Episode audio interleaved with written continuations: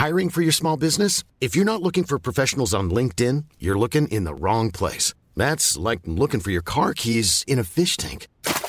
LinkedIn helps you hire professionals you can't find anywhere else, even those who aren't actively searching for a new job but might be open to the perfect role. In a given month, over 70% of LinkedIn users don't even visit other leading job sites. So start looking in the right place. With LinkedIn, you can hire professionals like a professional. Post your free job on linkedin.com slash people today.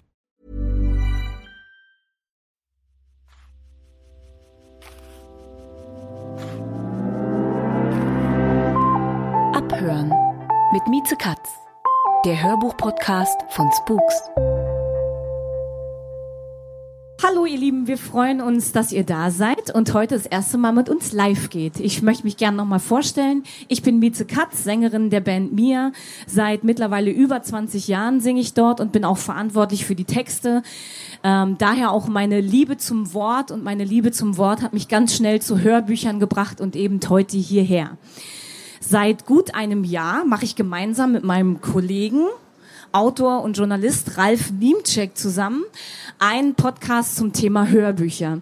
Wir beleuchten dabei vor allen Dingen die schöne weite Welt der streambaren Hörbücher. Das alles auf Initiative von Spooks. Ihr habt schon gehört und wahrscheinlich wisst ihr es auch, eine kostenlose App, die einem dabei hilft, den Überblick bei all diesen wunderbaren streambaren Hörbüchern zu bewahren.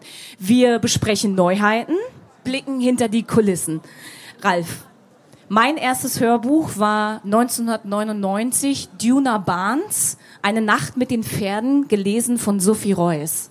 Ist noch jemand äh, Sophie Reuss-Fan außer mir? Ja, man muss diese Stimme einfach lieben. Ralf, was war dein erstes Hörbuch? Bei mir geht's in die Steinzeit Vinyl Europa Platten, also was für die älteren Kollegen sowas wie Aladdin und die Wunderlampe, der legendäre, später von den Toten Hosen wiederentdeckte Sprecher Hans Pätsch, also quasi aus dem Dinosaurieralter des Vinylhörbuchs. Und seitdem ging das halt immer so weiter. Also Ralf ist der Dinosaurier, ich bin der junge Hüpfer hier. Ich liebe es, mich mit Ralf über die ganzen Hörbücher, die wir besprechen, zu streiten. Aber ich liebe Manchmal. auch, ja, dass wir immer wieder einen Blick hinter die Kulissen werfen. Wir hatten schon viele Sprecher da, Autoren. Wir erzählen, was macht die Regie, was macht der Schnitt und ich würde sagen, am liebsten würde ich jetzt auch zu einem tollen Genau. Hörbuch kommen. Was Wir machen wir jetzt ein gespieltes Beispiel. ein gespieltes Beispiel. Wir wollen euch gerne ein Hörbuch ans Ohr und auch ans Herz legen. Und zwar Wir sind das Klima von Jonathan Safran Foer, gelesen von Christian Maria Herbst. Christoph, oh, habe ich Christian gesagt? Gott, Christoph Maria Herbst. Ja, genau, sowas passiert. Sowas ne? passiert, aber ich wollte gerade sagen, eigentlich lernt man durch Hörbücher eher, wie Namen ausgesprochen wurden. Denn bevor ich dieses Hörbuch gehört habe, dachte ich, er heißt Jonathan Safran Foer. Dachte das noch jemand außer mir? Ja, Fehler, Fehler. Er ist, es heißt Jonathan Safran Foer und es heißt Christoph Maria Herbst. Ich bin großer Christoph Maria Herbst-Fan. Ein Mann, der es wie kein anderer schafft, nicht festgelegt zu werden, obwohl er ganz, ganz starke, charakterstarke Rollen spielt und spricht. Wir alle kennen ihn aus dem Fernsehen und aus Kino. Was ist so deine Rolle? Was hast du so am, was verbindest du am meisten mit ihm, Ralf? Also schon, was die meisten verbinden, die Umsetzung von The Office auf Deutsch, sozusagen seine Paraderolle, aus der er ja auch immer wieder raus will. Und unser Format ist halt wie ein neuer Kosmos, wo Ralf will sagen Stromberg. Stromberg, wo berühmte Leute sich nochmal neu ganz anders erfinden können. Das ist super interessant. Denn beim Hörbuch zeigt Christoph Maria Herbst, was er kann, dass er eben nicht nur lustig kann, wobei ich liebe seine Moritz Mattes Geschichten, die Erdmännchen-Krimis, liebe ich sehr. Ich liebe ihn aber auch bei natürlich äh, Er ist wieder da von Timur Wermes oder Die Hungrigen und die Satten. Hier bei Jonathan Safran Foer gelingt ihm ein ganz besonderer Spagat. Zum einen behandelt er harte Fakten rund ums Klima. Und zum anderen gibt er uns Einblicke in seine Gefühle und Gedanken. Kleine Beichten haben wir da auch. Wie würdest du denn den Inhalt zusammenfassen, Ralf? Ja, das offiziell wird das ja gehandelt als literarisches Sachbuch, also sehr viele persönliche Herleitungen zum eigentlichen Thema Klima retten. Das kann, glaube ich, nur der Autor machen, der vor fast zehn Jahren so quasi sein Manifest mit Tiere essen geschrieben hat, wo es darum geht, Tiere nicht zu essen. Lange Herleitung. Und das ist sozusagen das noch größere Fass, das er aufmacht, Klima retten. Und wie macht ja. man das? Also es geht um Überzeugungen. Es geht ums Klimaretten, es geht darum, diese Erde zu retten. Und ich finde, er hat so ein kleines äh, Bild, wo einem deutlich wird, was bei ihm der Auslöser war. Er hat selber Kinder.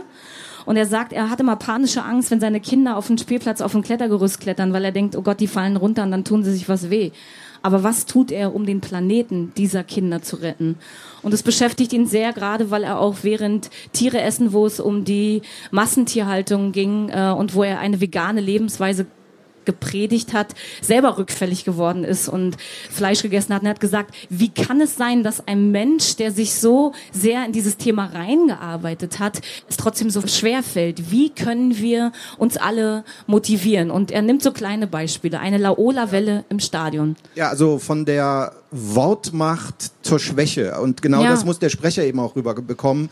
Also einerseits ist das schon so ein bisschen Schlaumeier-mäßig ex cathedra. Gleichzeitig sagt er, dass er sich dann trotz all dieser Informationen auf irgendeinem Flughafen doch einen Burger reinhaut. Also wie viele das so machen. Trotzdem macht ihn das äh, glaubwürdig, weil wir alle sind Teil des Problems und wir alle wollen Teil dieser Lösung sein und er ist einfach ein Mensch. Und ich finde es gut, sein ganz konkreter Vorschlag ist, dass wir uns den Tag über vegan ernähren und nur abends zu tierischen Produkten greifen. Und er belegt das mit, äh, mit Zahlen und Fakten und glaubt, dass das was ist, was man umsetzen kann. Hier, wir haben übrigens typisch gerade was eine Körperbewegung von Ralf gesehen, die ich sehr liebe. Er wackelt mit Kopf und Schultern und sagt, na, was mit Ja, das ist so ein bisschen wie heimlich Cola trinken Kann oder stimmen, so. Oder? muss aber nicht.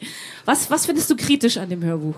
dass der sehr weite Weg, also das Hörbuch ist eher für Leute, die eine politische Kampagne machen, weil es geht um, die Fakten sind klar, was machen wir denn jetzt? Also äh, wie man sozusagen größere Laolas erzeugt und das könnte, also für Leute, die sagen, also das ist kein Handbuch. Also es ist kein Handbuch, was mache ich das denn jetzt? Außer diese kleinen menschlichen, nur zu menschlichen Sachen. Also wenn man vom ganz Großen zum nicht immer Burger essen kommen will, ist es super. Ich finde es super, dass es dieses Buch gibt. Es liefert Ideen, Gedankenanstöße. Man kann darüber streiten, man kann sich darüber unterhalten. Wir wollen, dass ihr selber entscheidet, wie ihr es findet. Wir können es euch auf jeden Fall wärmstens ans Herz und ans Ohr legen. Bitte hört mal rein in Jonathan Safran 4. Wir sind das Klima, gelesen von Christoph Maria Herbst, erschienen bei Argon.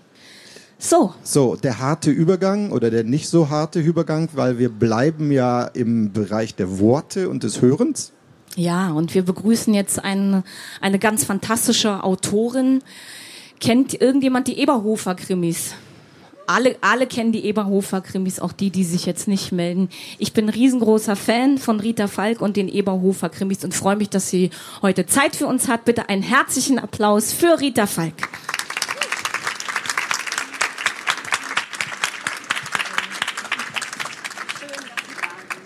Vorneweg erstmal Gratulation.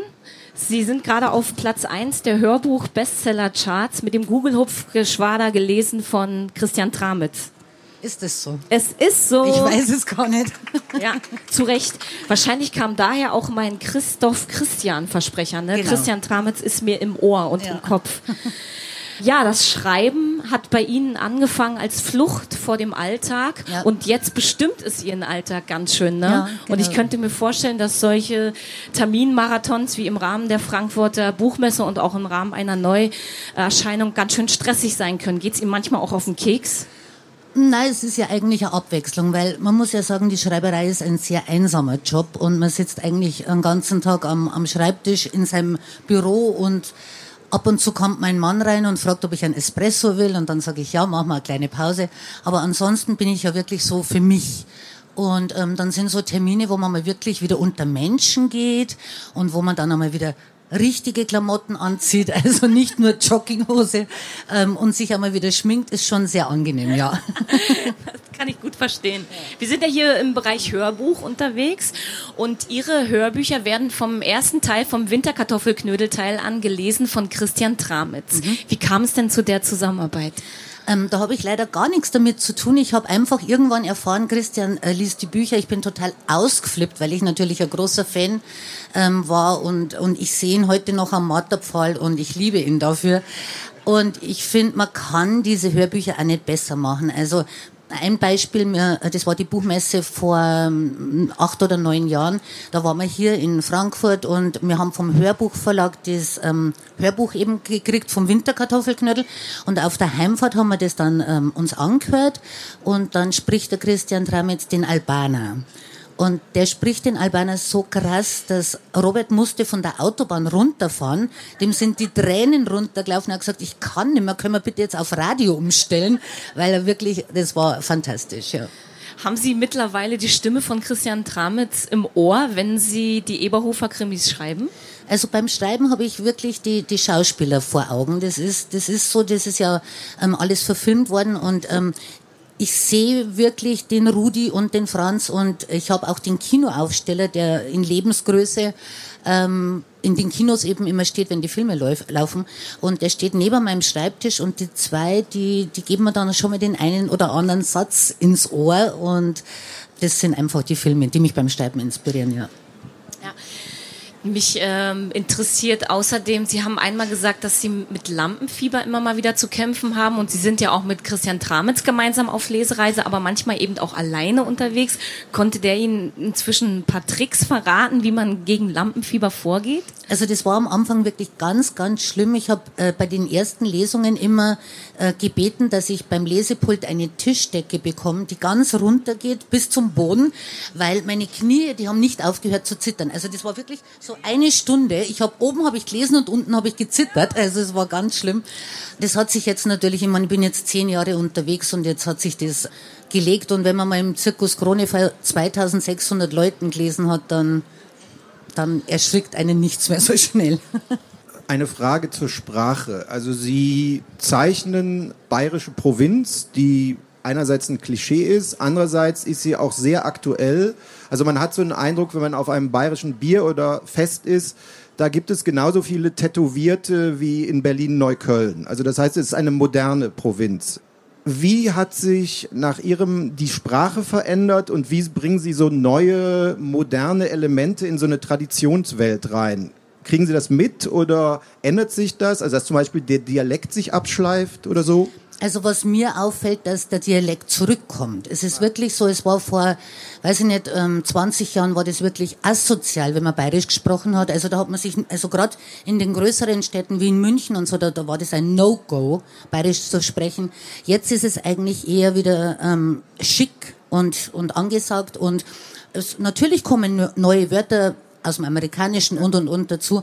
Ähm, aber ich glaube, das tut der, der ganzen Liebe zum Dialekt keinen Abbruch, also im Gegenteil. Und dieses Aktuelle ist Ihnen auch wichtig. Also jetzt keine reine Lederhosen-Retro-Welt zu schaffen, sondern eher bei allem Humor auch so ein Gesellschaftsabgleich, also glaube ich. Bayern, ne? Bayern ist natürlich nicht Lederhose. Also Bayern ist nur Lederhose, wenn irgendwo eine Fahnenweihe ist und dann tragen halt wirklich diese, diese alteingesessenen bayerischen Familien, die schon immer Lederhosen getragen haben. Und die Lederhosen werden auch vererbt. Also die kriegt dann der Enkel und die sind 100 Jahre alt und so. Und das hat ganz was Ursprüngliches, was Traditionelles und Ehrliches. Das hat überhaupt nichts damit zu tun, wie die Leute auf der Wiesen rumlaufen. Gar nichts. Das ist einfach Verkleidung auf der Wiesen. Also bei den meisten zumindest. Aber diese, diese richtige traditionelle Tracht, die, die gibt's bei uns 100 Jahre und ich finde es auch schön, dass sie wieder getragen wird, wenn es eben ehrlich getragen wird. Und überhaupt, man darf das nicht vergessen, dieser Dialekt und die Tracht, das ist Kulturgut. Dialekt ist eines unserer ältesten Kulturgüter. Und wenn man das weglässt und nicht mehr spricht, dann verliert man das. Das ist ja unfassbar traurig. Sie haben es äh, vorhin mal angedeutet, Sie haben die Filmfiguren im Kopf, wenn Sie schreiben. Ne? Also mittlerweile mit den Büchern, Hörbüchern und auch mit den Filmen hat man so einen ganzen Kosmos erschaffen. Und mir geht so, diese die Figuren sind für mich keine Figuren mehr, das sind für mich Menschen. Und ich könnte mir vorstellen, dass, äh, dass es vielen anderen auch so geht und dass Sie viele Briefe, viele E-Mails erhalten, wo die Leute sagen, wann geht die Oma nicht mal zum Arzt und wird wegen ihrer Ohrprobleme behandelt. Warum streiten sich Susi und Franz immer so arg und was ist jetzt mit Rudi und Franz? Können die nicht auch mal zusammen in Urlaub Und warum fahren? heiraten wieder? die nicht ja, endlich? das ist ja sowieso Genau, die Frage ja. überhaupt. Äh, haben Sie da eine Episode im Kopf, wo ein Fan besonders deutlich sich beschwert hat oder Vorschläge gemacht hat, äh, alternative Enden präsentiert hat für Sie? Also na, eigentlich, ich krieg viele Vorschläge, aber ich krieg echt keine Beschwerden. Also das ist ganz witzig. Ich krieg nur positive Rückmeldungen. Vielleicht schickt mir ja der Verlag die negativen nicht. Das kann auch sein, keine Ahnung. Aber ganz witzig, mir hat einmal ein Mann, ähm, der in der Nähe von Hamburg, eben in auch so einem ganz einem kleinen Dorf wohnt, und der hat geschrieben, Frau Falk, ich lebe mitten in Niederkaltenkirchen und der Flötzinger ist mein Nachbar. Habe ich total lustig gefunden. Also es funktioniert scheinbar auch in Hamburg. Also ich habe da jetzt gerade zwei Lesungen gehabt äh, und die waren ausverkauft und die waren total ähm, be also begeistert ist jetzt vielleicht übertrieben, weil der Hamburger, der freut sich so mehr nach innen. Also der, der, der lächelt, wo halt irgendwo in, in Bayern wirklich die Leute auf den Tisch tanzen, da lächelt der Hamburger, aber ich habe dann vom Veranstalter äh, gehört, es war noch nie, die Stimmung war noch nie so gut.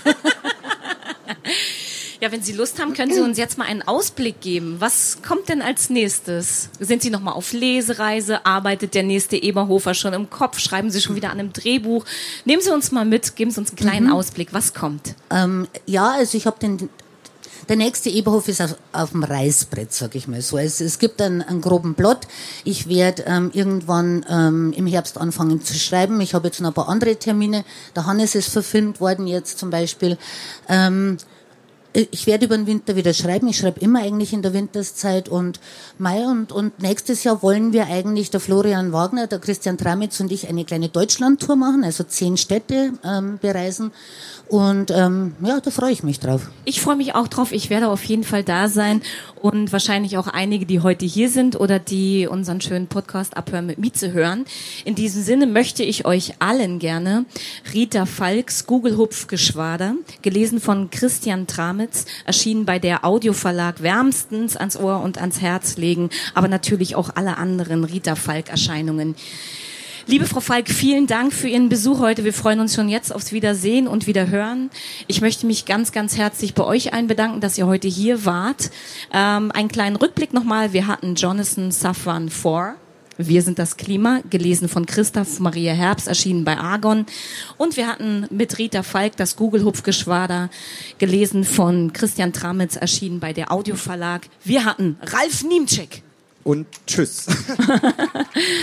Und Mieze Katz war auch dabei. Ihr Lieben, vielen Dank und bis zum nächsten Mal. Das war Folge Nummer 21. Das war Abhören mit Mieze Katz, der Hörbuch-Podcast von Spooks.